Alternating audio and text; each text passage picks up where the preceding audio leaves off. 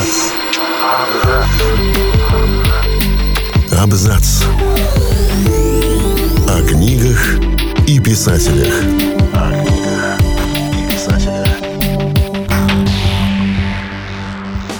Всем привет! Я Олег Булдаков, и сегодня я расскажу вам о самых знаменитых скандинавских авторах. Сегодня в нашем обзоре Юнес Бё, Стик Ларсон, Фредерик Бакман и другие первоклассные писатели – без сомнения, Юнес Бё – самый знаменитый из ныне живущих норвежских авторов. Успех ему принесла серия книг о брутальном и очень пьющем детективе Харри Холле. «Жажда» – последний роман из этого цикла, вышедший на данный момент на русском языке.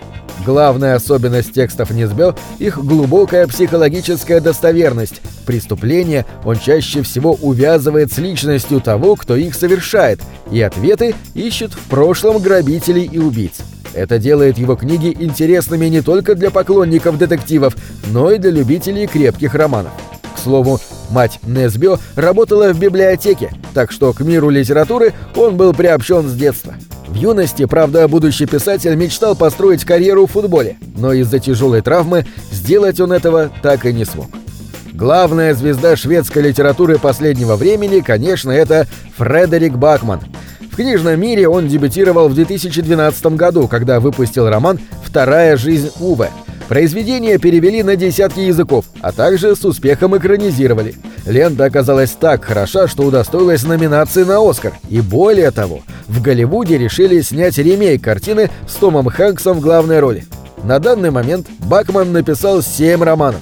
Шведский автор умеет так пронзительно писать о житейских проблемах, что оторваться от его текстов просто невозможно – за это тихое обаяние его прозу полюбили миллионы читателей. Уверены, что у 37-летнего писателя есть все шансы стать классиком мировой литературы.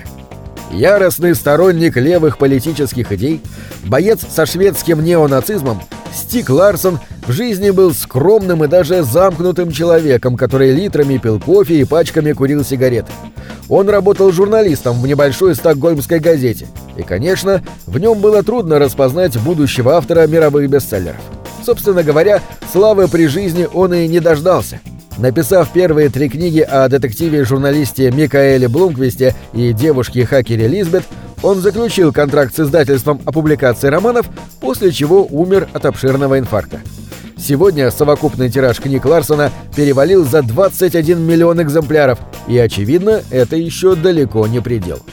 Ларс Кеплер, псевдоним супругов Андорил, Александры Коэльо и Александра.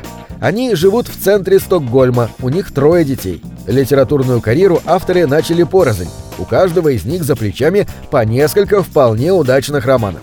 Успех Стига Ларсона вдохновил их на работу в жанре детективной фантастики так и появился писатель Ларс Кеплер, где Ларс, конечно, отсылка к создателю Лизбет Саландер, а Кеплер — к известному немецкому ученому Йогану Кеплеру.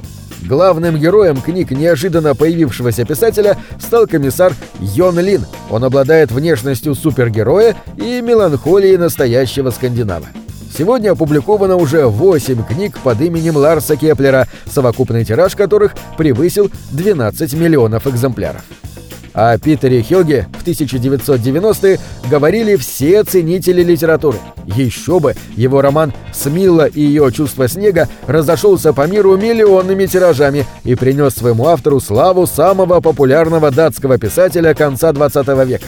При этом сам Хёк был не рад свалившейся популярности. Интроверт и любитель уединенного образа жизни, он наотрез отказался давать интервью и встречаться с журналистами.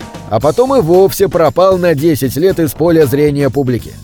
Хёк объявился лишь в середине 2000-х и сразу выпустил новую книгу «Роман Тишина», которая также стала бестселлером.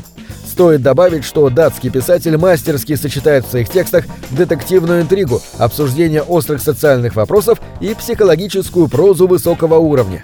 За это умение его и любят во всем мире. Писательницу Камилу Легберг называют шведской Агатой Кристи. И это не случайно. Книги известного скандинавского автора вышли в десятках стран астрономическими тиражами. Легберг, как никто, умеет придумывать закрученные сюжеты, в которых напряжение сохраняется до самого конца. Редкий читатель сможет определить, кто же убийца, пока не перевернет последнюю страницу книги. Чаще всего Камила рассказывает о преступлениях, совершенных не профессиональными злодеями, а обычными людьми, по каким-то личным причинам, вступивших на скользкий путь. Кстати, тексты Легберг почти полностью переведены на русский язык, так что если ее книги вам понравятся, вы на долгое время решите проблему с нехваткой интересных романов. На этом все. Читайте хорошие книги.